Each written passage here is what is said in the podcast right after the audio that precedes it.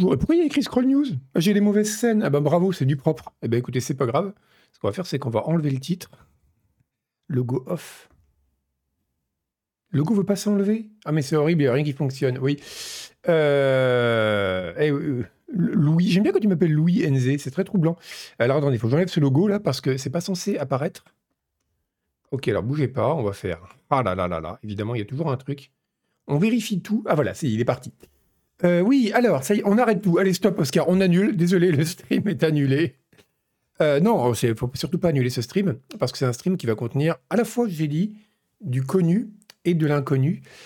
Euh, connu parce que bah, on avait déjà, vous savez, fait des lectures de Nadine de Rothschild, qui est une autrice qui est très chère à mon cœur, parce qu'en matière de n'importe quoi, ça se pose quand même très très haut, parce que les gens n'ont pas les gens, tout le monde a une idée vague de Nadine de Rothschild. Quoi. Ça fait partie de ces bouquins que personne n'a lu ou presque. Enfin, quoi que vu le nombre qu'elle en a vendu, il y a quand même pas mal de gens qui les ont vendus, qui les ont lus. Mais, euh, que tout le monde connaît un peu. Quoi. C'est, euh, tout le monde pense connaître. Tout le monde s'est fait une idée vague que c'est une meuf qui dit comment utiliser le couteau à poisson. Quoi. Et en fait, c'est bien pire que ça. C'est assez, c'est assez prodigieux. Quand on lit vraiment le livre, on se rend compte que c'est une œuvre bien plus riche que ça. Tu connais pas du tout Skylaren. Donc, bah, de toute façon, on va, commencer un peu par une biographie de Nadine de Rothschild.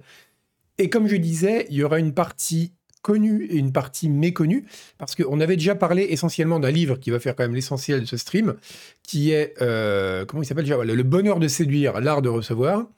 Euh, parce que c'est un voilà, c'est un peu son œuvre majeure. C'est le livre qui a fait sa, célébrité, en tout cas auprès du grand public, qui est vraiment tout ce livre, enfin dans lequel elle donne des, conseils pour euh, pour faire preuve d'une bienséance extrême en toutes circonstances, sachant que je pense que dans la plupart des milieux et même dans la plupart des, civilisations, se comporter strictement comme le, le, le, le recommande Nadine de Rothschild voudrez probablement d'être euh, exilé, quoi, jeté hors de la ville pour de bon, parce que vous allez voir que c'est complètement frappadingue. Et ensuite, euh, et on va parler après d'un autre livre, parce que j'ai fait un peu des, j'ai fait mes propres recherches, et je suis tombé sur un autre livre de Nadine de Rothschild qu'on étudiera. Ce sera un peu le bonbon en fin de stream, qui s'appelle Ma philosophie d'un boudoir à l'autre. Carnet intime. Alors on sent que ça va être cochon. C'est publié par Albin Michel. Alors Déjà, le titre, déjà, la quand vous mettez une référence à Sade dans, votre, dans le titre de votre bouquin, il y a quelque part, vous vous êtes planté, quoi. Mauvaise décision. On n'imagine pas, je sais pas, euh, le nouveau, euh, nouveau bouquin d'Emmanuel Macron pour la campagne présidentielle, euh, je sais pas, Justine ou les malheurs de la France, quoi. Tu, tu peux pas faire ça. Donc, tu as, as, forcément, voilà, il y a forcément une erreur. Et en plus, ça me fait rire parce qu'il se trouve que complètement par hasard, avec Julie, donc Hélène Ripley, la rédactrice chef de Canard PC. La semaine dernière, on avait imaginé, sans du tout avoir ce truc-là, euh, ce truc-là en tête, euh, un livre qui s'appellerait la, philosophie du boudoir, qui en fait serait un livre très mignon où les gens mangent, vous savez, des biscuits cuillères et tout. Donc ce serait, très mignon comme livre. Mais là, c'est pas du tout ça, c'est pas mignon du tout, et on va, on va en lire des passages qui nous voudront probablement d'être cancel. J'ai rarement vu un truc pareil euh, à la fin du, à la fin du stream. Mais pour commencer, on va regarder une petite biographie de euh, Nadine de Rothschild, parce que tout le monde ne connaît pas la vie, de, Nadine de Rothschild, et si vous voulez mon avis, c'est un grand manque à votre culture. Donc Nadine de Rothschild, nous dit Wikipédia, l'encyclopédie libre. Euh, donc c'est une actrice française, elle avait écrire une personnalité mondaine. Bon, en gros, si vous connaissez pas la vie de Nadine de Rothschild, c'est intéressant parce que c'est quelqu'un, déjà elle a 91 ans, elle est toujours vivante, et elle est née Nadine Nelly Janet L'Hôpitalier, et euh, donc, elle est née finalement, contrairement à ce qu'on pourrait penser, dans un milieu très très modeste. Euh, de père inconnu et sa mère était ouvrière dans le coton, euh, son beau-père était gardien de la paix, enfin voilà, elle, vraiment, elle vient pas du tout d'un milieu aisé, mais il se trouve que, alors voilà, c'est très misérabiliste, hein, elle a grandi dans des conditions modestes à Puteaux, avec sa demi-sœur Nadège de 6 ans, sa cadette, regardez Nadège écrite EI, parce qu'ils étaient trop pauvres pour acheter des accents circonflexes, des accents graves, dans un deux pièces sans eau courante, elle est surnommée fil de fer car elle est mince. Ça, je trouve ça très bien. Ça aurait été rigolo que ce soit elle est surnommée fil de fer parce qu'elle crochetait les portières des voitures dans le quartier, tu vois.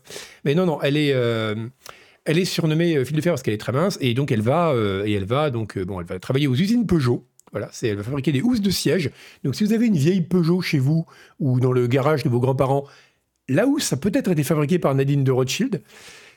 Euh, et, donc, elle découvre par hasard un livre sur le savoir-vivre, et donc qui détermine son goût pour les bonnes manières, mais surtout, elle va épouser Edmond de Rothschild, euh, extrêmement riche, et c'est comme ça qu'elle va être introduite dans la grande société, dans la très grande bourgeoisie euh, industrielle, et qu'elle va devenir une sorte de, modèle de ça. Et comme elle est obsédée par les bonnes manières, probablement, comme on dirait aujourd'hui, en tant comme beaucoup de transfuges de classe, en tout cas, elle a vraiment cette volonté de, montrer qu'elle maîtrise les codes, donc elle va écrire plein de bouquins là-dessus, des bouquins qui sont Nadine from the Block, exactement Margot. C'est Nadine from the Block. Donc c'est un parcours assez incroyable, un parcours qui montre que quand on veut, quoi qu'on dise, tous ces petits feignants là qui veulent vivre des aides sociales, on peut.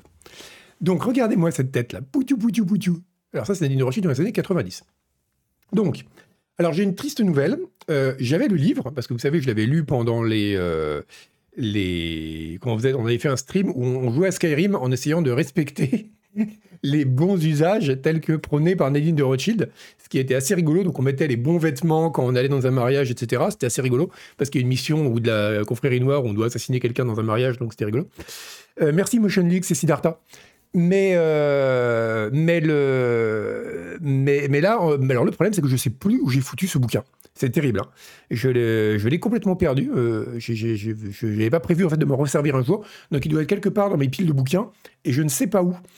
Donc, on va, heureusement, j'ai récupéré un PDF. Donc, euh, bah, écoutez, on va être obligé de, je vais être obligé de lire euh, sur écran. Donc, ce sera un petit peu moins pratique.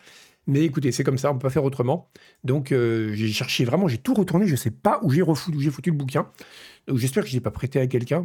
À qui j'aurais prêté ce truc-là Donc, tant pis. Tant pis, tant pis. On va, on va donc lire depuis un PDF. Alors, on va lire. C'est un livre qui se picore. Alors, ça ne se lit pas d'une traite. Hein. Vous lisez ça d'une traite, vous finissez direct à Sainte-Anne où vous pourrez dire aux gens euh, au réfectoire comment bien euh, trier leur, nourriture. Euh, on va commencer par attaquer le, livre. Alors, du coup, je ne sais pas si je vous le mets en plein écran ou pas. ouais. Alors, bah, comme du moment vous montrez le sommaire, mais il ne veut pas se mettre en plein écran. Ah ben, on peut pas, du coup. Ah ben, c'est malin. Bon, c'est pas grave. On va faire. donc, en gros, il y a forcément un mode plein écran dans ce truc-là. Il n'y a pas. Bah écoutez, c'est triste, mais c'est comme ça. Hum, bon, écoutez, on va essayer de le mettre en plein écran quand même. Voilà, regardez ce que ça donne. Donc, euh, le. C'est pas une blague, on va dire Nadine de Rothschild, mais oui, une idée fixe. Est-ce qu'on est du genre à faire des blagues sur cette chaîne? Et surtout avec Nadine de Rothschild. Donc voilà la table des matières qui en soi est assez fascinante. Donc savoir vivre avec soi-même, l'élégance, l'élégance féminine et masculine. Alors parce que vous allez voir que on pourrait dire que ce livre est assez genré, comme on dirait aujourd'hui, ce serait même plus un euphémisme. enfin, je veux dire, c'est, au-delà du genre. Quoi. C'est vivre avec sa famille et avec les autres, hein, parce que c'est important. Donc, alors, il y a des détails, mais à un niveau de. Avec dans toutes les questions que vous posez, hein, avec son chien et son chat, avec euh, son pompiste et son garagiste. C'est vrai que vous savez peut-être pas comment interagir avec votre pompiste, maintenant vous saurez. Euh, comment vivre avec peu d'argent Ça, c'est une question que Nadine est souvent amenée à se poser avec ses infirmières, avec un malade, avec un accidenté de la route. Ces passages-là sont sur les handicapés, accidentés de la route et les handicapés et les vieilles personnes. Et les immigrés, les étrangers, là, c'est même plus la peine. C'est horrible, c'est horrible.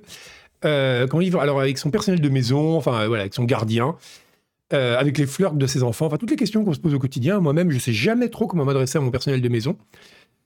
Euh, savoir parler, téléphoner, écrire, ça c'est très important. Euh, savoir lire n'est pas précisé. Bien entendu que si vous ne savez pas lire, de toute façon vous n'aurez pas accès à la sagesse de Nadine de Rothschild. Notez que ça fait quand même presque 350 pages ce machin. Savoir téléphoner, savoir écrire. Alors il n'y a pas de truc sur le, de questions sur le mail ou les réseaux sociaux parce que le livre date, contrairement à ce qu'on pourrait penser, il ne date pas de, 1860, de 1960, mais de 1990. Donc suffisamment tard pour que la plupart de ces trucs soient déjà complètement désuets, mais euh, pas assez pour qu'il y ait des questions euh, de courrier électronique et de choses comme ça. Euh, ah, mais il n'y a pas besoin d'aller à ce niveau de parodie Crazy Warthog, c'est déjà ça, hein, vous allez voir. Savoir téléphoner, savoir écrire, les, bons, les usages et les bonnes manières. Enfin, la bonne question. Alors, savoir vivre avec sa féminité, question que je me pose souvent. du bon usage du vouvoiement et du tutoiement. Savoir vivre avec ses colères, savoir s'arrêter de fumer. Savoir ne pas trop parler de soi, ce qui est utile quand on stream. savoir recevoir et être reçu. Euh, ça, c'est très important aussi. Si vous allez, quand vous irez dans les manoirs de vos amis, vous saurez ce qu'il faut préparer. Je vous préviens, il va y avoir des frais. Hein. Et enfin, savoir fêter les grands événements et les fêtes de la vie. Parce que c'est, oui, les largots et les grossièretés, on va en parler, Birout. Euh, les grands événements et les fêtes de la vie, euh, c'est donc avec évidemment. Alors, il y a pas peu près pour tout. Il y a la bar mitzvah, communion fiançailles. Il n'y a rien concernant l'islam. c'est, on va dire que Nadine, ça nous lit de la part de Nadine.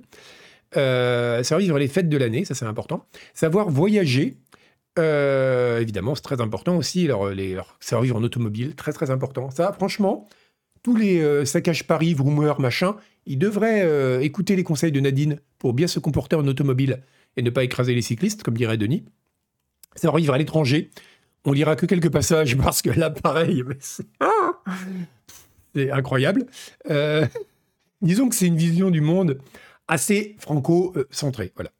Et puis, bah, écoutez, on va commencer tout de suite. Alors, on va commencer par l'introduction, parce que l'introduction est très bien, avec pour le coup, comme dans tout, alors déjà, c'est à ma mère. Je trouve ça vachement euh, bien, comme euh, si tu veux réussir ta vie, accroche tes rêves à une étoile. On ne sait pas de qui est cette citation. Euh, c'est peut-être Nietzsche, c'est peut-être Pascal Obispo, on ne le saura pas. voilà, si tu veux réussir ta vie, accroche tes rêves à une étoile. Alors, euh, c'est pas Nadine Morano, le Lidl. Il y a des moments où ça pourrait l'être. Merci secteur euh, pour les raids, les raiders. Salut à vous. On lit Nadine de Rothschild ici parce qu'après tout, hein, rien n'a de sens. Donc, le début, bon alors comme toutes les jeunes filles, j'ai commencé par rêver ma vie, les images de beauté de luxe m'ont porté loin, très loin, des palais somptueux, bon ça c'est blablabla. Euh, toute la partie sur sa vie est pas forcément très intéressante, surtout qu'on a déjà fait sa bio, et puis franchement pourquoi les gens écrivent encore des mémoires alors qu'il y a leur bio sur Wikipédia où toute leur existence est résumée en deux pages? Euh, là, par contre, ce qui est intéressant, c'est l'intro de la première partie, qui est savoir vivre avec soi-même, parce que c'est un très bon conseil. Savoir vivre avec soi-même. La première politesse, à qui la devez-vous? À votre mère, à votre père sans doute, vos grands-parents peut-être, ou votre mari, alors vos enfants? Vous ne devinez pas? À vous, à vous bien sûr. Plus vous avez de respect envers votre personne, mieux vous saurez respecter les autres. Je crois même qu'il ne peut y avoir de respect de l'autre s'il n'y a pas d'abord respect de soi-même. Eh bien écoutez, ça pour le coup, avant de s'enfoncer dans les 300 pages de folie pure qui suivent, je trouve que c'est un très bon conseil de la part de Nadine. C'est vrai qu'il faut, il faut vraiment, c'est comme les gens qui disent oh là là, je sais, je me fais pas à manger parce que je suis célibataire. Non non, prenez soin de vous-même. Ne vivez pas pour l'autre de façon générale, vivez pour vous avant et vous serez plus disponible à l'autre. Donc ça c'est un très bon, un très bon conseil, je trouve, de la part de, de la part de Nadine. Bon, maintenant. Euh... Bon, après, on dit des passages, on dirait que c'est un peu écrit par Agbou. Hein. Euh, votre appartement devrait être régulièrement entretenu en ordre. L'ordre, comme la musique, apaise l'âme. Euh, bon, alors, c'est. On va attaquer la suite. C'est l'anti-Agbou. Ah non, pas du tout, Crazy Warthog. C'est très Agbou compatible. Elle est à peu près aussi névrosée qu'Agbou en termes de rangement et de. Alors, commençons par l'élégance. Alors, euh, alors, sont pas mal? L'élégance, il y avait. Euh, alors, il y a les conversations avec qui sont ineptes. les passages Alors, je vais noter quelques passages qui a tellement de trucs. J'ai noté ça sur un post-it, même si Nadine m'expliquerait probablement qu'il ne faut surtout pas écrire euh, prendre note d'un bouquin sur un post-it. Alors, il y a les différentes robes. Alors, par exemple, si vous voulez savoir quelle robe porter, sachez, alors elle vous dit, préférez toujours la qualité à la quantité. Très bon conseil. Nadine s'engage contre la fast fashion. Nadine pense qu'il vaut mieux avoir quelques bons vêtements de qualité plutôt qu'avoir des tonnes de fripes. Ok, bon. Mais juste après, elle vous dit quand même qu'il faut avoir une robe de ville, une robe du, une robe du soir, une robe du matin.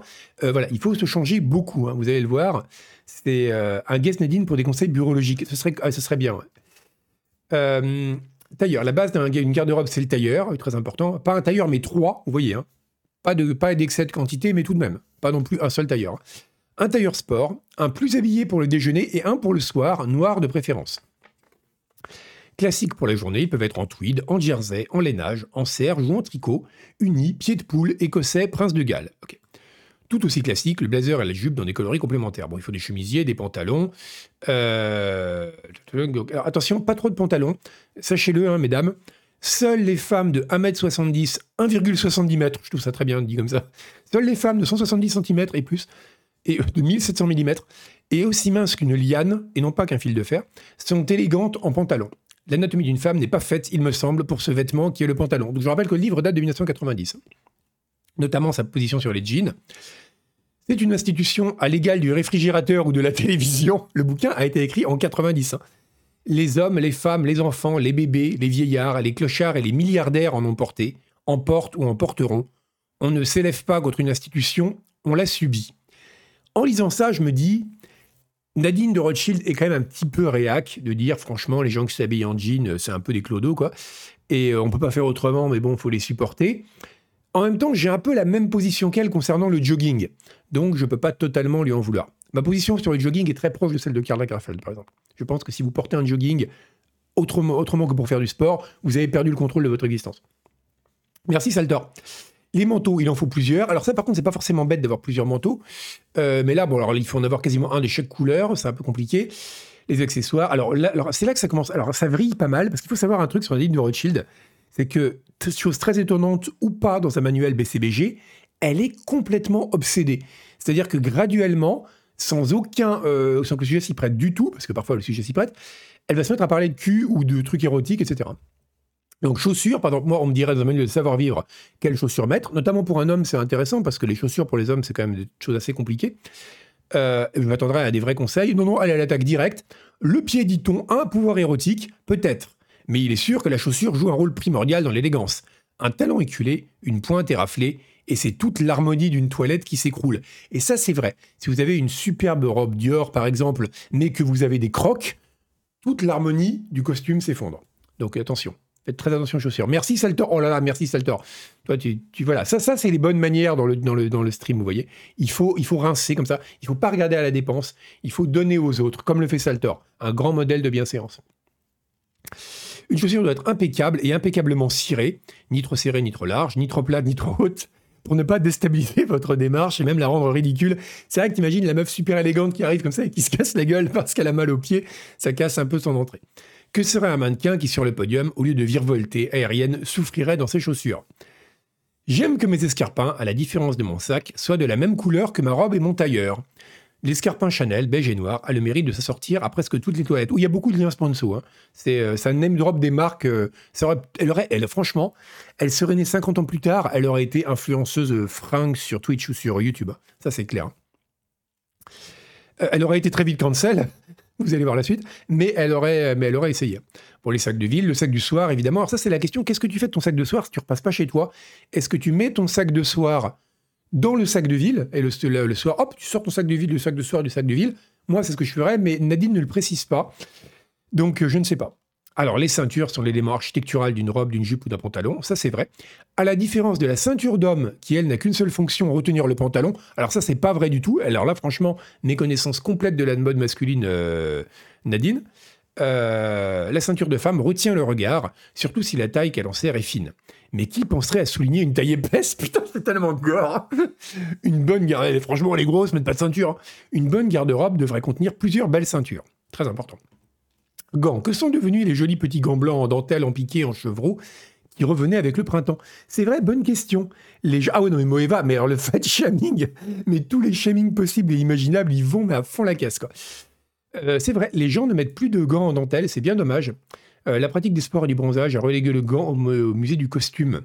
Cerise de gants d'hiver, donc euh, les gants doivent être de la même couleur que les chaussures. Je trouve qu'elle a un peu une obsession pour le monochrome, qui est un peu bizarre. Franchement, être habillé de pied en cap avec gants, euh, manteau, chaussures, pareil, je trouve ça un peu triste, mais bon. Au limite, gants et manteau, ok. Euh, chaussures, bizarre. Foulards, ils traversent tranquillement les années, ils s'accumulent dans nos armoires. À moi-même, mon armoire est remplie de foulards, je ne raconte même pas. Nous les conservons tous, même ceux que nous ne portons plus, car à chacun s'attache un souvenir sentimental. C'est un peu le tote bag de Nadine de Rothschild de foulard. Hein.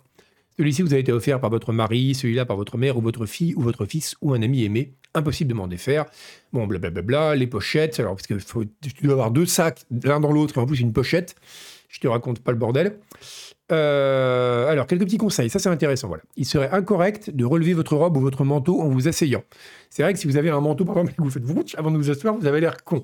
C'est ça, c'est important. J'y aurais pas pensé sans Nadine. Lorsque vous achetez une robe, faites-vous accompagner de votre mari dont les conseils sont discrets et sûrs. J'espère que c'est pas moi le mari, hein, parce que les conseils sûrs.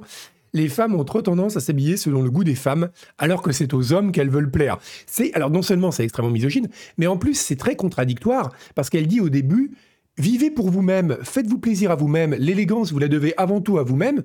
Et là, dix pages, même pas plus tard, elle te dit Non, non, faites ça pour les mecs. Non, Nadine, tu choisis ton camp, mais tu peux pas faire les deux. Dans une boutique, retirez vos chaussures avant d'essayer un vêtement si vous l'enfilez par le bas. Moi-même, je garde toujours mes chaussures de sécurité pour essayer un pantalon. Hein. Le truc est un peu déchiré, mais ça se porte comme ça. Vous éviterez ainsi d'accrocher le relais à votre talon ou de le salir. Bon, blablabla. Les décorations. Ah oui, très important. Moi, je sais jamais où mettre mes décorations, par exemple. Euh, les hommes ne sont plus les seuls à être décorés. Les femmes reçoivent elles aussi la Légion d'honneur, les palmes académiques, le mérite agricole. Bah oui, c'est vrai.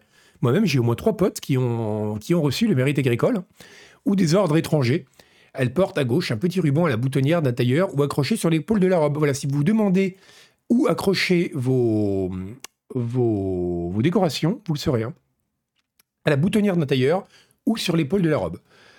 Parfum et eau de toilette, euh, le parfum exhale tous les sens, n'avez pas toutes ces parfumées. Encore faut-il trouver le parfum qui se, marie, qui se marie à la nature de votre peau. Bon, bon ça c'est des conseils un peu plus généraux, euh, généreux, euh, généraux pardon, sur le parfum. je ne suis pas Sherlock Holmes, mais j'ai un nez. Le genre de phrase qu'on aimerait garder hors contexte.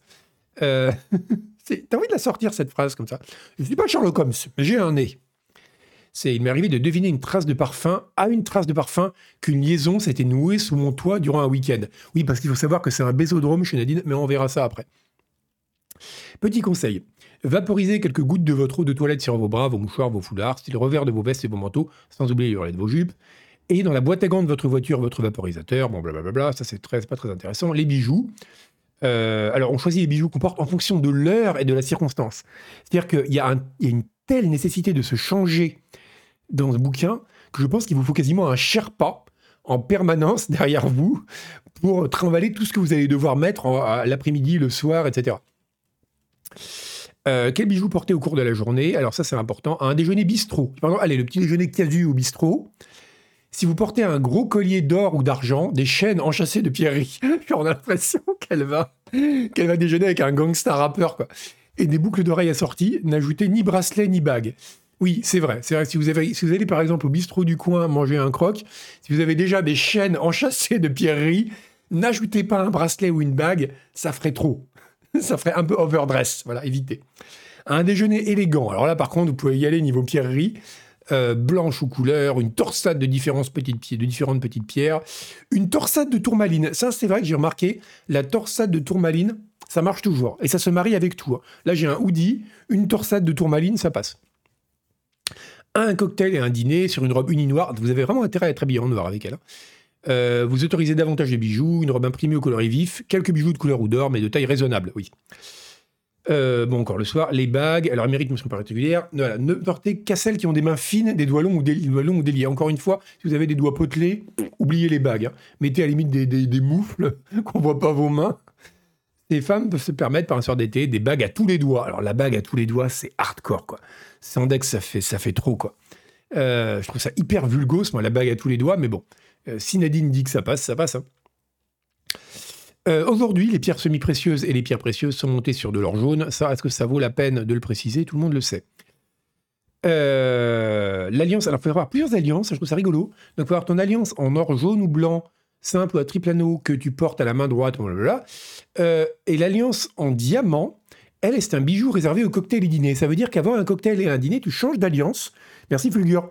Je croyais qu'à l'origine, euh, l'alliance, enfin de base, l'alliance, ça se gardait constamment, sauf euh, cas de force majeure. Mais non, non, apparemment, tu changes ton alliance avant d'aller en dîner. Bon. L'élégance masculine. C'est vrai qu'on n'a pas parlé des mecs encore. Euh, alors, bon, alors ça c'est vite. Voilà, l'élégance masculine, je crois que c'est torché, genre viteuf. Ah non, c'est non, ils en parlent un petit peu après. Alors, ce qui est marrant, c'est qu'il y a un passage sur les pierres. Quand je vous dis qu'elle aurait tout à fait pu être influenceuse sur YouTube, alors, évidemment, c'est, on n'est pas aux pierres qui soignent. C'est pas encore de la lithothérapie, mais c'est pas loin d'être ça. Hein. C'est genre, voilà, le rubis, présage de passion, c'est un peu le langage des fleurs, quoi. Mais euh, avec des trucs un peu bizarres quand même. Euh, l'algate et le corail apportent à celle qui naît en juin une longue vie et une carrière brillante. Mais uniquement à celle qui naît en juin. Si vous offrez de l'agate ou du corail à quelqu'un qui est né en juillet, par exemple, la personne tombe raide morte. Ah, mais c'est clairement une influenceuse. Mais c'est marrant, c'est que c'est, on retrouve vraiment pas mal de codes des influenceuses, des euh, voilà. C'est assez fou. Hein. Costume de ville pour les hommes, costume de flanelle gris foncé, costume prince de Galles. Euh, le tweed gris, ça, ça se met assez Le blazer bleu, alors ça, c'est parfait quand tu vas au country club. Costume bleu marine très foncé. Un costume de ville ne peut jamais être marron. Cette couleur est réservée aux tenues sport. Ok. Euh, bon, le marron en soi, c'est moche, hein, mais pourquoi tenue sport, je sais pas. Euh, des chemises, bon, blablabla, les cravates. Euh, alors, dans l'autre bouquin qu'on étudiera rapidement après, euh, avec les, sous les, sous les, les relectures pour notre avocat, vous verrez que les cravates ont joué un rôle très important dans l'imaginaire érotique de Nadine de Rothschild. donc, celles que vous offrez, madame, à l'homme de votre vie seront en soie, en tricot, en foulard, en cachemire, en laine et en soie. je vois pas trop en quoi elle peut être d'autre. Si, en synthétique, mais sinon, ouais. Votre goût et votre responsabilité sont en jeu. Soyez prudente. Et accepter que votre mari puisse aller les échanger, oui, bien sûr. Ça, c'est normal. Et monsieur, surtout, ne portez pas une cravate club, ne portez une cravate club que si vous êtes membre de ce club. Ça, c'est évident. C'est évident. Sinon, vous avez l'air ridicule. Euh, alors, bon, les nœuds papillons, ils doivent être les plus classiques possibles. C'est vrai, par exemple, les nœuds papillons de clown énormes comme ça, avec des points jaunes sur un truc rose, sont à éviter, hein, même le soir. Bon, on va peut-être. Le problème, c'est que le bouquin est tellement incroyable. Tout est dingue. C'est de la folie pure pendant 300 pages. Donc, on va pas passer euh, tout. Euh, on va pas. Voilà. On va pas, euh, on va pas zapper, on va pas faire tout, sur les vêtements. Qu'est-ce qu'il y avait d'autre que j'avais noté? Parce qu'il est déjà 25 et il y a tellement. Il y a les pierres, il y a vivre avec sa famille après, qui est bien. Voilà, savoir vivre avec sa famille et avec les autres. Ça, c'est important. Parce que c'est pas tout d'être bien sapé, mais si t'es bien sapé tout seul, ça sert à rien, quoi. Euh, elle l'a écrit quand ce chef-d'œuvre? Alors le bouquin est de 90. Il y a eu une réédition un peu plus tard, mais le bouquin est de 90, donc on a l'impression que ça a été écrit en 1960. Non, non, c'est 90. Hein. Euh, non, alors il n'y a pas trop de conseils. Les conseils sur l'éducation sont plutôt bienveillants, euh, Neiden. On sent que Françoise Dolto est passée par là. Elle ne parle pas trop de tabasser les gamins, non. Euh, non, 1990, Martini.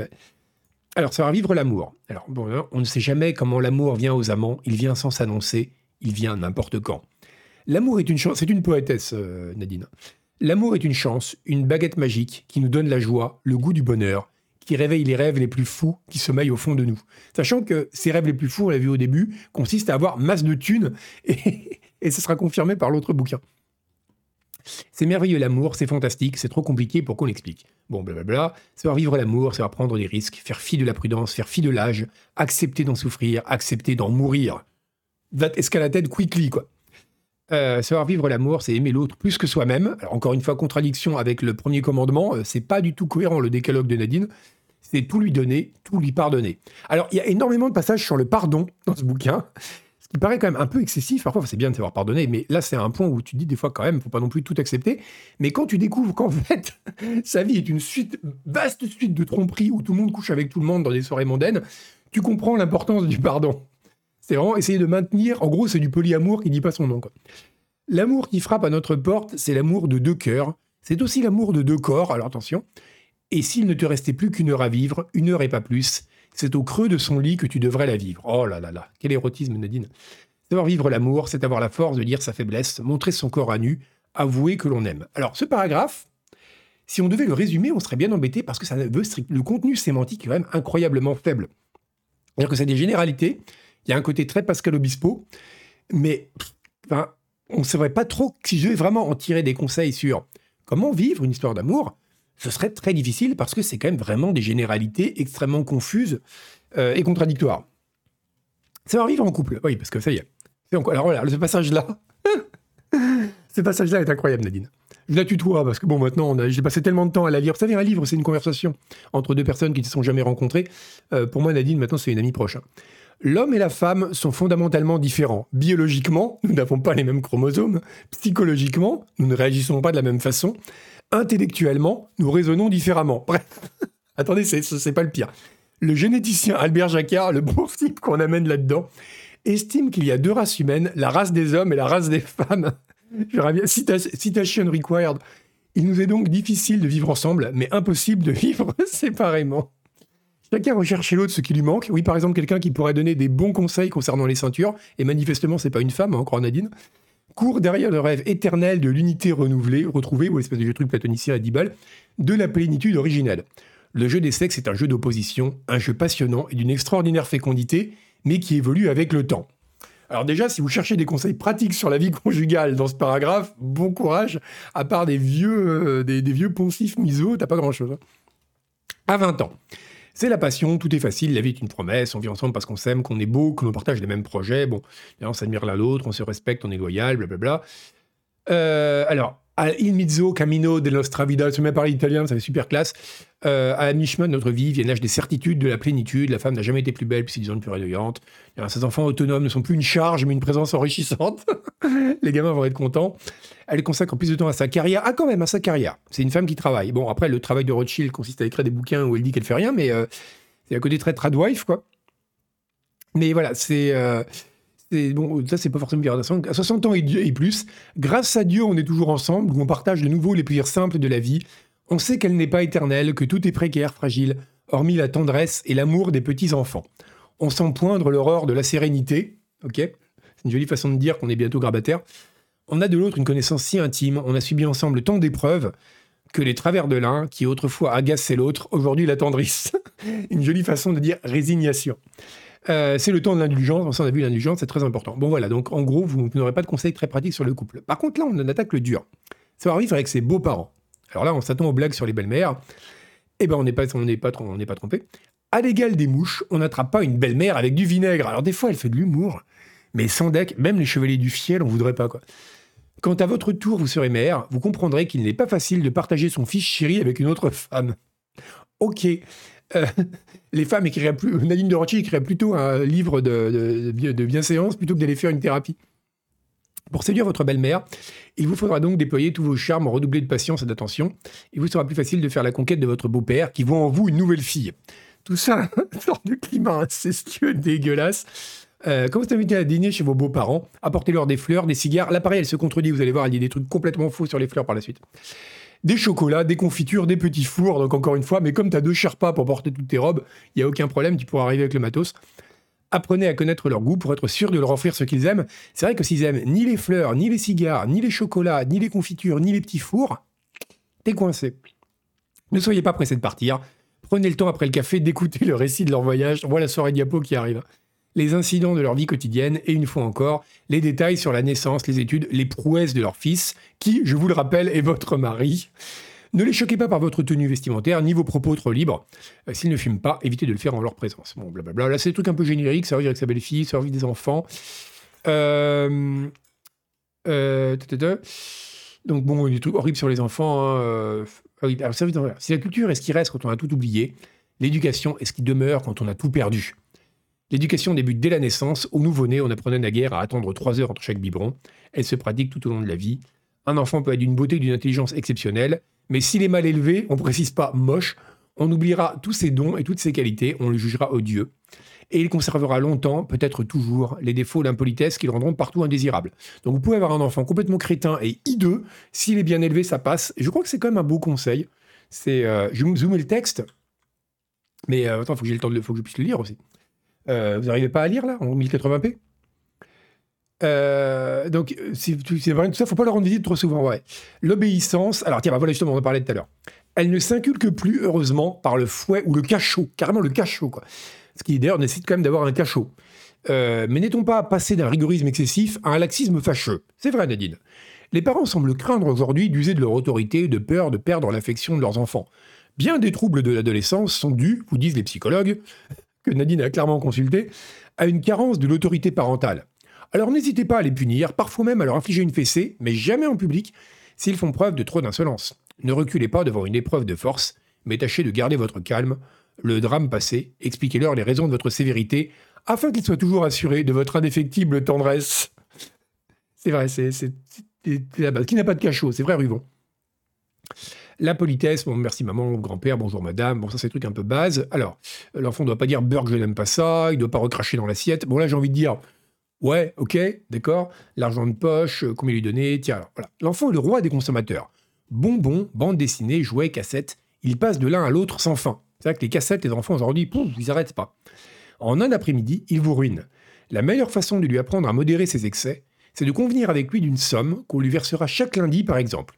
À lui de gérer ses dépenses. Combien lui donner? Essayez de savoir combien d'argent de poche reçoivent leurs camarades, car il ne faudrait pas que les vôtres y disposent, ni de beaucoup plus, ni de beaucoup moins. Alors, c'est le problème, c'est que si tout le monde fait ça, il y a un côté dilemme du prisonnier, ou Mexican standoff, vous savez, tous les parents sont en train de demander discrètement Et tes copains, euh, ils avaient combien euh, quand ils sont allés à la boulangerie? Ça peut être très compliqué. Non, ça a bougé. Euh, les Américains rétribuent les services que leur rendent leurs enfants. Tant de dollars pour tondre la pelouse, tant de dollars pour laver la voiture. Euh, autant je trouve indispensable qu'ils participent aux travaux domestiques, autant de fait de les payer me déplaît. 1000 euh, euros tous les lundis, débrouille-toi avec Pétronil. à l'époque où je donnais des cours particuliers, j'ai donné des cours particuliers à des gamins dans des super beaux quartiers de Paris. ils avaient du pognon qui traînait sur leur bureau, genre argent de poche, mais des liasses de poche. J'étais là, ok, c'est c'était le genre de famille, vous savez, où c'est le domestique qui vient vous ouvrir. C'est euh, assez fascinant. Euh, et on dit, putain, ça existe tout près de chez moi. C'est l'impression d'être dans Downton Abbey. Quoi. C'est très bizarre. Donc, alors, le résumé, tiens, lorsque vous invitez un camarade d'école, ça s'améliore vous adresser par invitation, jamais directement à l'enfant, bon, nanana. Ne le questionnez pas sur le genre de métier de ses enfants, laissez-leur leur jeu, bon, ça, c'est les enfants. Euh, on a vu le respect. Qu'est-ce qu'il y avait d'autre de plus intéressant? Il y avait des passages complètement foutraques. Euh... Oui, il y a un passage complètement dingue sur la poste. Euh, ah oui, savoir parler, ça, c'est important. Alors, savoir vivre son divorce. Oui, ça c'est important. Euh, alors, elle, dit oui, je considère que le divorce est le fléau numéro un. Avec la libération sexuelle, la génération d'une morale permissive, le divorce est devenu un phénomène de société, une mode. Quitte à vous choquer, je dirais qu'il fait plus de ravages sur les enfants que la drogue. Des ravages d'autant plus pernicieux qu'ils ne sont pas immédiatement visibles. Ah, moi, je vois ça, c'est très clair. Je vois dans mes enfants, mes amis d'enfance, ceux dont les parents ont divorcé et ceux qui sont mis au crack, euh, c'est clair qu'on voit lesquels s'en sont mieux tirés. Hein. Là, il n'y a aucun doute. Je me souviens d'avoir entendu mon neveu Cédric se plaindre à sa mère. Maman, mes copains à l'école ont tous deux papas. Pourquoi moi j'en ai qu'un seul? Il y a peut-être une autre explication, mais je crois que Nadine n'est pas prête à l'entendre. Le couple normal est devenu anormal. Nanana. Bref. Euh, les enfants du divorce, nanana, bon, ça, on va leur servir avec les autres, servir avec les amis de ses enfants. Ça, c'est vrai que ça peut être bien quand les enfants sont insupportables. Ah, savoir vivre avec le personnel de maison. Voilà quelque chose qui nous concerne tous. Euh, j'ai eu à Paris une femme de chambre portugaise. Ah oui, il est incroyable celui-là. J'ai eu à Paris une femme de chambre portugaise à laquelle je me suis très vite attaché. C'est vrai qu'elles sont attachantes, hein, les femmes de chambre portugaises. Monica était vive, intelligente, on dirait qu'elle parle d'un chien, fine, rapide. Son visage eût été ravissant s'il n'avait été gâché par un nez impossible à porter. un jour, je lui proposai de la confier à l'un de mes amis chirurgiens. Elle accepta aussitôt, et quelques semaines plus tard, elle arborait le profil de Nefertiti. Nous découvrîmes une femme transformée, superbe, mais nous ne fûmes pas les seuls. À son retour de vacances, je vis un matin Monica pénétrer dans ma chambre d'hôtel, dans ma chambre, pardon, euh, qui est une histoire d'hôtel incroyable après, l'œil brillant de joie et de malice. Je suis désolé d'annoncer à Madame la Baronne que je dois quitter Madame la Baronne. Je me marie. Elle me tendit sa main où étincelait un diamant, et elle ajouta Et comme Madame la Baronne, moi aussi je vais devenir Madame la Baronne. La personne qui s'occupe de votre intérieur, qui vous sert, ne s'appelle plus une domestique ou une servante, encore moins une bonne. C'est une employée de maison. Alors ça, c'est parce que Nadine de Rothschild fréquente que des gros bourges de droite, parce que les bobos, ils appellent ça des gens qui les aident à la maison. Et je trouve ça pour les, gens qui les gens qui viennent nettoyer, je trouve ça un euphémisme d'un cynisme extrême. Mais bon, l'abandon de certains termes jugés même injurieux au profit d'une expression nouvelle reflète bien les changements profonds intervenus entre maître et serviteur. De leurs relations sont désormais exclus tyrannie et soumission, caprice et déférence. La politesse n'est plus à sens unique, on se parle sur un ton d'égalité. Seules les grandes maisons ont encore des maîtres d'hôtel, chefs et femmes de chambre. Moi-même, j'ai plus de maître d'hôtel depuis au moins trois ans. En tout cas, ce qui est assez rigolo, c'est que euh, on n'en sait pas plus. Non, c'est que justement, donc c'est cette histoire de elle, avait quand même une, euh, une femme de chambre portugaise qui était très sympa, sauf qu'elle avait un nez dégueulasse. Elle l'a fait opérer du nez et résultat, paf, elle s'est fait pécho par un baron. Et ça, si c'est pas le genre d'ascension sociale auquel... Euh, mais elle sort de quelle époque? Mais ça a été écrit en 90 et elle est née en 1937. Donc elle avait 60, 50 euh, et quelques quand elle a écrit ça. C'était euh, phénoménal. L'engagement et le. Alors, vous êtes en droit, avant d'engager quelqu'un à votre service, de vérifier s'il est étranger, que ses papiers sont en règle. Bon, bien sûr, hein, Nadine, oula, faudrait pas embaucher un clandestin. les conditions de travail, elles seront, faut-il noter, très décentes, oui il faut, il faut, alors, il faut que votre personne de maison ait de l'eau chaude, soit chauffée et ait de la nourriture. C'est quand même pas mal de le préciser, parce qu'on a tendance à l'oublier. Les vêtements, alors c'est sur les blouses, conseils pratiques. Euh, si vous souhaitez vous attacher à votre personnel, ayez des attentions à son égard. Si la personne qui vous sert est malade, soignez-la ou faites-la soigner. Si elle est hospitalisée, rendez-lui visite, bon, blablabla. Euh, les jeunes filles au père, ça veut dire avec son gardien, on n'appelle plus pipelet ni concierge, euh, c'est le gardien, il faut dire bonjour, bonsoir monsieur Dubois, cordon s'il vous plaît, non d'accord, c'est autrefois ça. Euh, être bien avec son gardien, c'est avoir SOS dépannage à domicile en permanence. C'est très intéressé tout ça. Le pourboire, bon pour les, gens de fin d'année, ça va vivre avec son chien et son chat. Alors c'est quand même marrant que ce truc a clairement été écrit au fil de la pensée. Et donc elle dit, alors qu'est-ce qu'on a? On a le personnel de maison, on a la gardienne, ah puis il y a les animaux aussi. Donc ça arrive avec son chien et son chat. L'amour que je porte à mon chien est un amour désintéressé, contrairement à celle du l'amour qu'elle porte au gardien parce qu'elle veut avoir un dépanneur. Je ne veux rien de lui, rien que sa seule présence. Je ne suis pas jalouse de, ses penchants secrets. J'aimerais pas connaître les penchants secrets d'un chat, par exemple, ça doit être très très obscur. Et je ne veux pas le changer. Alors que j'aimerais bien changer bien des choses chez les personnes que j'aime, notamment le nez des domestiques. Mon chien, je l'aime comme il est, sans réserve, et lui-même comme je suis, avec mes défauts et mes faiblesses. L'amour que je lui porte est volontaire, personne, aucun lien de parenté ne m'y contraigne, de plus, c'est un amour idyllique, sans conflit, sans tourment. De la façon dont elle en parle, on sent qu'elle aime quand même vachement plus le chien que les enfants et le personnel de maison. Est-ce qu'il m'aime? M'aime-t-il autant que je l'aime? Est-ce qu'il aime quelqu'un plus que moi? Toutes ces questions qui m'ont tourmenté, je me les suis posées à propos d'un homme, jamais à propos de mon chien.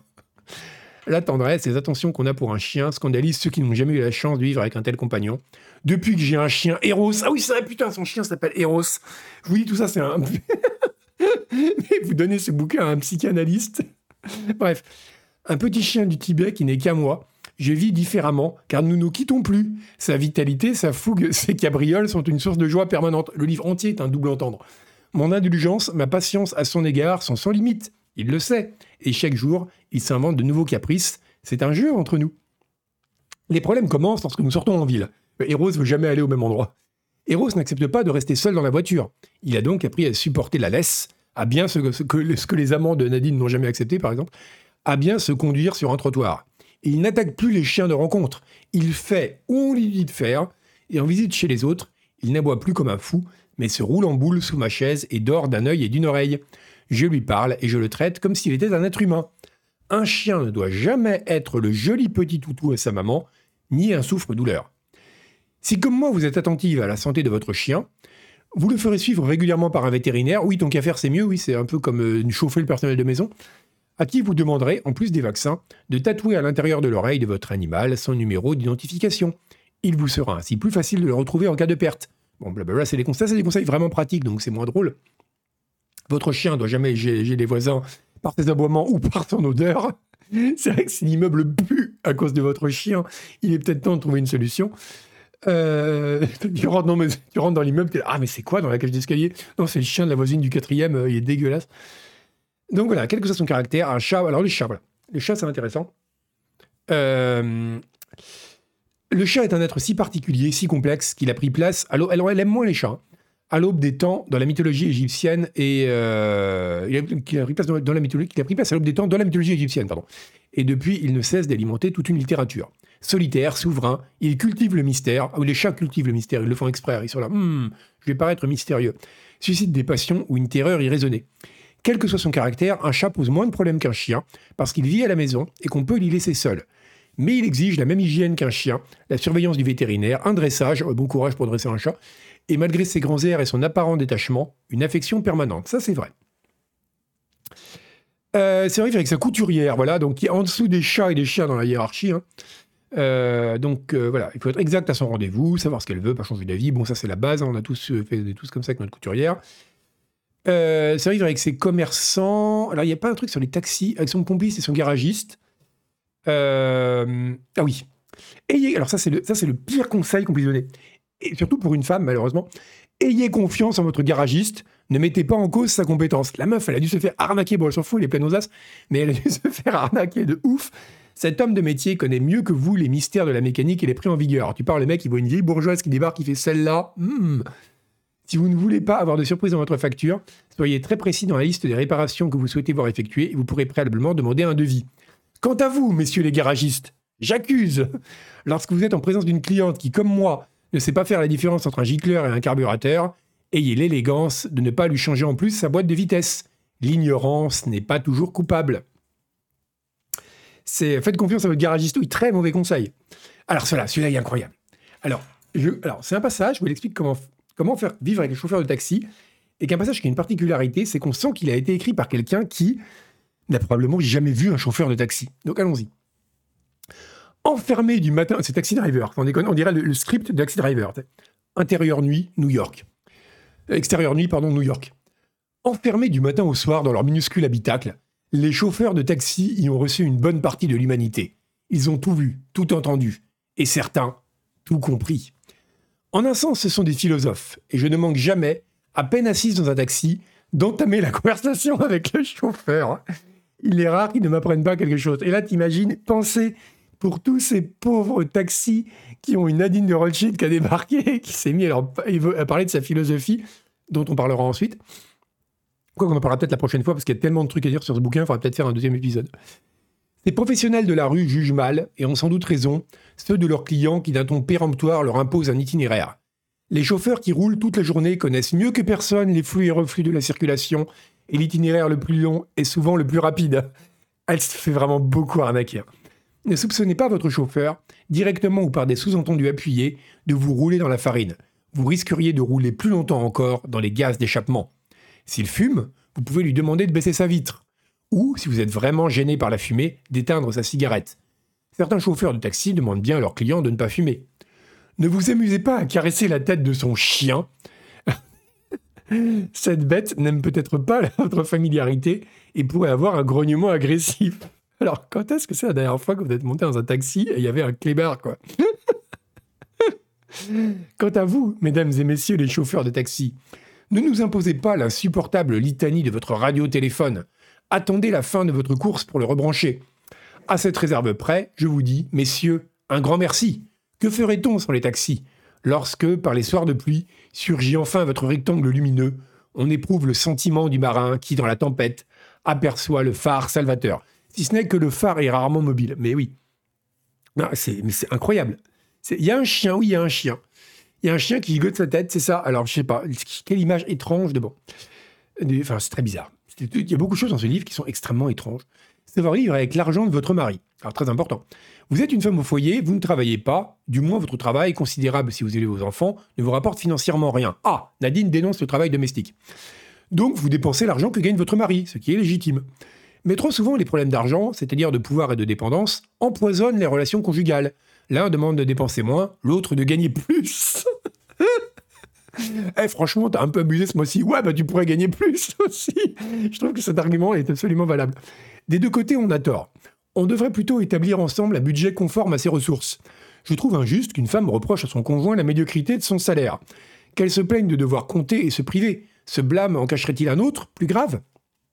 En revanche, si vous travaillez, si vous, menez votre carrière et vos finances tambour battant, ne jouez pas trop de votre indépendance financière. Oula, attention mesdames. Ne privez pas votre mari de la joie, et surtout de l'orgueil, de vous offrir une belle robe ou un bijou sous prétexte que vous pourriez vous les acheter toute seule. Si votre salaire est supérieur au sien, prenez garde de ne pas inverser les relations de pouvoir. Ouh là là Et croyez-moi, pour l'équilibre de votre couple, ouvrez de toute urgence un compte commun, sinon votre mari pourrait peut-être développer un état d'infériorité, oh le pauvre boubou, qui le mènerait peut-être, pour une suspension, là où vous ne souhaitez pas qu'il aille. alors, on ne sait pas si ça veut dire le divorce. Euh, enfin, est-ce que le mec est basculé dans la folie Est-ce qu'il va devoir trouver un autre boulot? C'est extrêmement mystérieux. Oui, ne priez pas votre mari de vous offrir un aspirateur pour Noël, euh, François euh, oui, il faudrait faire un hashtag féminisme Nadine euh, ce serait très drôle.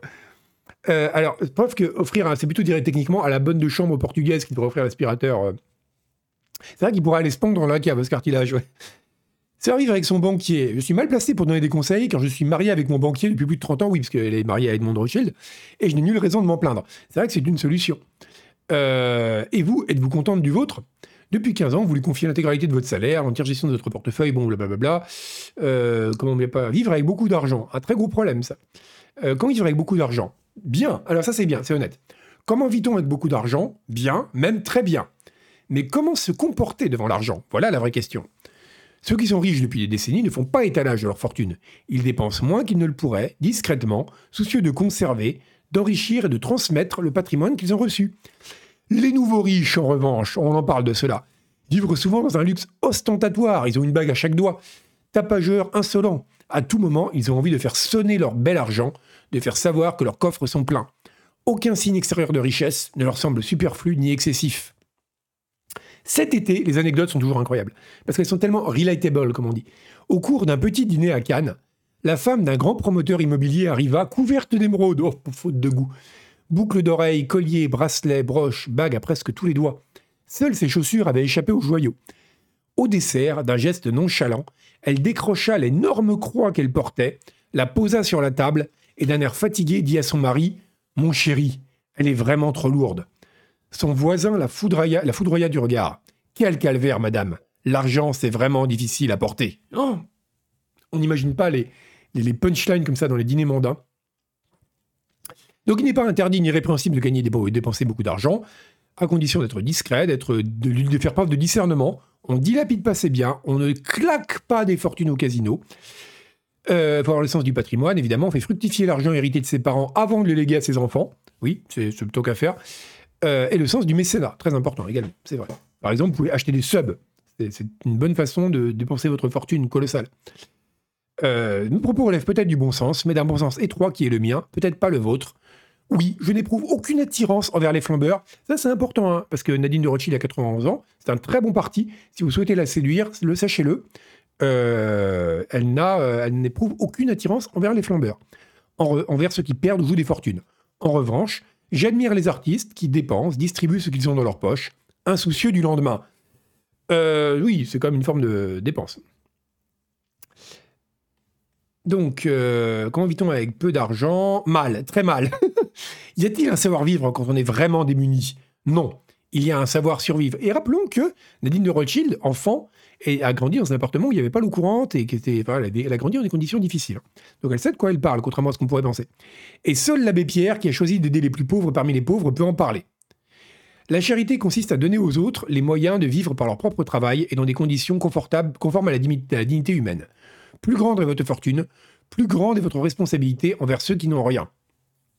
Alors, c'est extrêmement contradictoire. Et alors, il y a un truc qui est bien, c'est que elle fait pas trop d'âme patronesse à dire oh là là, les pauvres, c'est si malheureux.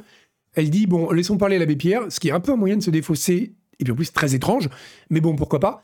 Mais, euh, mais, mais le fait qu'elle dise voilà, bon, au moins je veux pas trop en parler, quelque part c'est presque une qualité quand on imagine l'abomination qu'aurait pu être ce paragraphe. Et euh, mais là, par contre, c'est un peu contradictoire. Dit la charité consiste à donner aux autres les moyens de vivre par leur propre travail. Genre voilà, éthique protestante, machin, hein, faut bosser, on n'est pas là pour faire la, pour faire la charité. Mais après, plus grande est votre fortune, plus grande est votre responsabilité envers ceux qui n'ont rien. Alors là, il y a un côté de noblesse oblige, mais qui est un peu contradictoire avec le. C'est encore comme souvent dans ce bouquin, c'est très très flou. Moi, par exemple, je, suis extrêmement riche, je ne sais pas quoi, de quoi faire de mon argent par rapport aux pauvres. Ce paragraphe ne m'aide pas beaucoup. Euh, ça arrive avec son avocat, c'est avec son notaire, euh, ça arrive avec ses médecins, ça c'est important. il y a un passage qui est bien, avec ses patients quand on est médecin, avec les infirmières. Euh, ça arrive avec un malade. Celui-là, il est bien. Alors, vous savez, qu'est-ce qu'on fait quand on a un proche qui est malade? Lorsque vous allez rendre visite à un malade, épinglez un grand sourire à vos lèvres. Il n'y a pas de S. Oh, Nadine, elle fait des fautes. Dès que vous franchissez le seuil de sa porte. Sachez lui mentir avec conviction. N'ayez pas peur d'être trop optimiste. On ne rassure jamais assez une personnalité. Une personnalité en deux mots. Même si vous souhaitez l'avis d'un second spécialiste, ne dites jamais à votre malade du mal de son médecin traitant. N'ébranlez pas la confiance qu'il a en lui. Même si votre expérience est grande, ne lui assénez pas votre propre diagnostic et ne préjugez pas de la durée de sa convalescence. Vous pourriez, sans le vouloir, lui infliger une cruelle désillusion. Si vous souhaitez des précisions sur son état de santé, n'approchez pas n'accrochez pas le médecin dans le couloir. Le savoir-vivre est de prendre rendez-vous avec lui. Il a vachement le temps. Et ne, et ne, vous informez pas auprès des infirmiers et du médecin de l'état de santé de votre parent ou de votre ami en sa présence. Oui, ça, ça paraît un peu bien, du genre, mais euh, docteur, vous pouvez me le dire, il va mourir hein, devant le mec. C'est pas très très poli. Euh, si vous téléphonez à une personne souffrante pour prendre de ses nouvelles, soyez bref et ne faites ni aux aurores ni tard dans la nuit. Il y a tout un passage sur le téléphone qui est incroyable derrière. En visite chez lui, ne vous attardez pas, une chambre de malade n'est pas un salon où on cause. À l'hôpital ou à la clinique, respectez les heures de visite, et si la personne que vous allez voir partage la chambre de quelqu'un d'autre, ayez l'amabilité de le saluer et de vous enquérir de sa santé ne demandez pas un passe-droit pour vos visites sous prétexte que vous êtes une personne importante ou très occupée. Euh, alors, le savoir-vivre du malade est très bien aussi. Hein. La maladie ne doit pas faire de vous un tyran. Vous ne devez pas exiger de votre entourage médical ou familial une présence permanente. Chacun a droit au repos et à la liberté. Il est important pour vous, donc en gros, soyez malade, mais faites pas chier les autres. Il est important pour vous et pour les autres que vous parliez d'autres sujets que de votre maladie. C'est vrai, ces malades qui sont toujours en train de dire qu'ils ont mal et qu'ils sont pas bien, fatigant. Hein. Vos malaises ne sont pas les seuls problèmes du monde. La relativité, ne perdons jamais de vue la relativité des choses. le truc abominable à dire à quelqu'un qui est malade. Et si vous savez garder votre humour, vous serez un malade en or. Je me souviendrai toujours de la réplique que me fit un de mes cousins, allongé, très pâle, sur le chariot qu'un infirmier conduisait au bloc opératoire. Dans mon trouble, je lui demandais Comment vas-tu, Jacques? Tu vois Comme sur des roulettes Putain, ça déconne ouf Ça déconne de ouf chez Nadine. Donc voilà, n'inquiétez pas votre entourage, qui est sur votre visage le moindre signe d'amélioration, rassurez-le sur votre état, cela vous rassurera.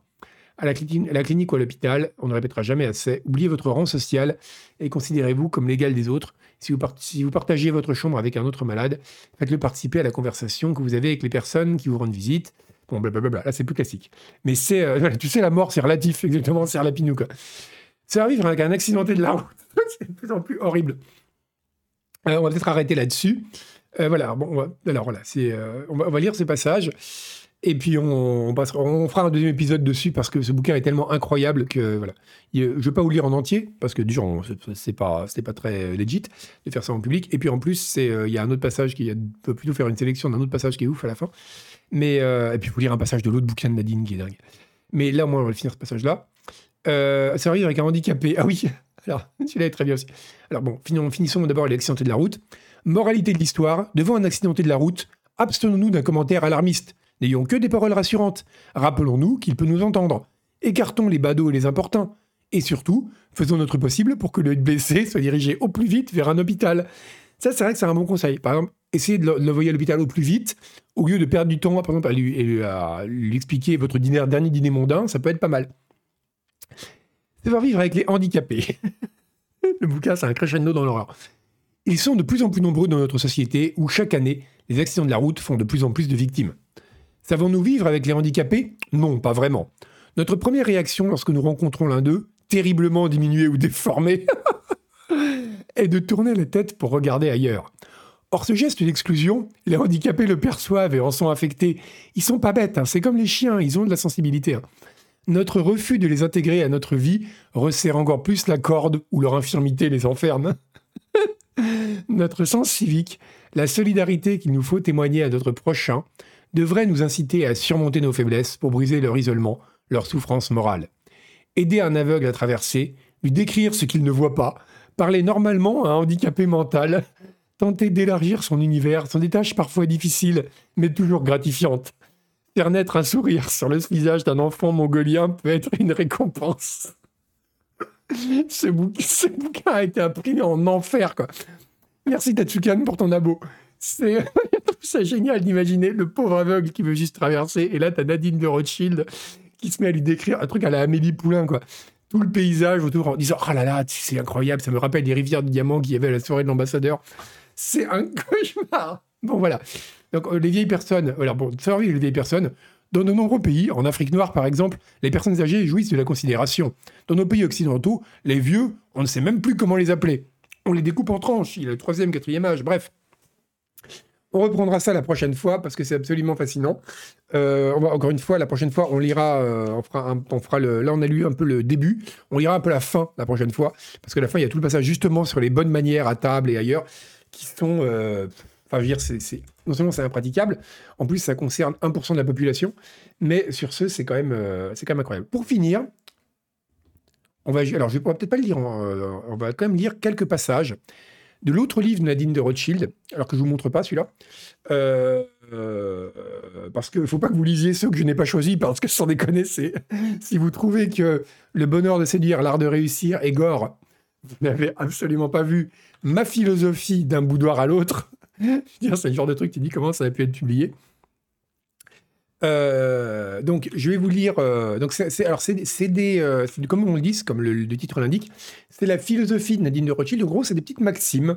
Il y a un côté très, très, vous savez, moraliste du, du 17e sur l'existence par Nadine de Rothschild, sur la vie. Alors, trois quarts des trucs parlent d'amour, et par amour, il faut comprendre Q. Et, et alors, on va en prendre. Je vais vous en donner quelques, quelques-unes à méditer, comme on dit, si la prochaine fois. Alors. Euh, on va commencer par le premier. Alors, le premier chapitre s'appelle Les jeux de l'amour, mais pas du hasard. La, première, enfin, la première euh, maxime, c'est Il y a trois façons de voir l'amour la bonne, la mauvaise, la mienne. Donc, ça ne veut strictement rien dire et ça pose le, mais ça pose le, ton du livre. Donc, euh, alors il y, y, y, en a quelques-unes qui sont juste complètement nulles, genre en amour, oui, le plus beau des mots de la langue française. On dirait des machins écrits sur des, vous savez, des posts Facebook là. Donc c'est nul à chier. Euh, mais alors, par contre, il y en a qui sont, euh, il y en a qui sont absolument incroyables. Alors, il y, en a qui sont terrifiants. Si vous ne pouvez pas vous faire aimer, faites-vous craindre. On dirait plus qu'une une citation de Staline qu'un truc qu'on trouve dans un, livre avec des maximes sur l'amour. euh, c'est incroyable. Euh, Il y a des trucs extrêmement. Alors, alors, voilà. Alors, ça, c'est. Le cœur parle moins que les hormones. Pourtant, c'est lui qu'on devrait écouter. C'est I am 13 and this is deep. C'est vraiment les trucs, t'as l'impression que c'est écrit par une ado. Euh, alors, on va continuer. Voilà. Alors, un truc absolument incroyable. Là, on va parler. Je, je, je vais donner quelques-unes à méditer, euh, notamment pour les hommes dans le chat. Parce qu'il y a un passage qui s'appelle L'homme est un animal comme un autre, où Nadine de Rothschild parle des hommes. Et euh, eh bien écoutez, il y a des choses sur la nature masculine qui sont très intéressantes à méditer. Par exemple, cette phrase qui est. imaginez que ça a été écrit quand même par une, une sorte de bourgeoise de 65 ans. Les hommes veulent du sexe, virgule, pas du stress. C'est nul à chier. Euh, alors, il y, a, des trucs super misogynes, beaucoup. Hein. L'homme chasse, la femme collectionne. Euh, alors, ça, alors, à, à, à, table comme au lit, l'attention de l'homme se concentre autour de sa ceinture. Oh, oh, oh. C'est euh, absolument incroyable. C'est vraiment. Alors, un slogan. On dirait, un slogan de Seguela, ouais. Alors, je vous laisse. Allez, on, veut quand même vous laisser euh, sur ces deux. alors, je, allez, je vous en donne une, qui est un peu jolie. Il y a des hommes d'amour comme il y a des romans d'amour. Je trouve ça assez joli. Mais alors, c'était un accident statistique, parce que je vous donne les trois qui suivent, et vous allez les méditer. Ce sera votre, votre travail d'ici au prochain numéro de ce stream, dans 15 jours. Un homme sans cravate est comme un chien sans laisse. Donc vous voyez, je vous disais qu'il y avait une histoire de cravate chez Nadine de Rothschild. Elle ne dit pas si la cravate doit être en cachemire. Un homme sans esprit, c'est comme une femme sans poitrine. Alors là, on arrive quand même dans des considérations très ésotériques. Et enfin, un homme sans femme est comme une voiture sans essence. Donc je vous laisse méditer sur ces profondes pensées qui ne donnent pas du tout l'impression d'avoir été générées par euh, ChatGPT. Et euh, eh bien écoutez, sur ce, je vous laisse. Donc réfléchissez à ça, réfléchissez bien, et on continuera, on lira la suite des passages, le passage, notamment le passage sur les femmes, qui est encore plus gratiné, euh, et qu'on lira ça la prochaine fois, tout comme on étudiera les, les, bonnes manières chez Nadine de Rothschild. Et aussi un petit poussou, un petit remerciement à Tisseur, qui m'a envoyé, enfin, qui m'a suggéré plein, plein, plein de bouquins euh, pour, le, pour ce stream, dont un auquel j'aurais pas, enfin, j'y avais pas pensé, et, euh, et, en fait, c'est une idée géniale. Donc, euh, il y aura de quoi faire dans les mois qui viennent. Voilà. Et ben, à bientôt. Salut.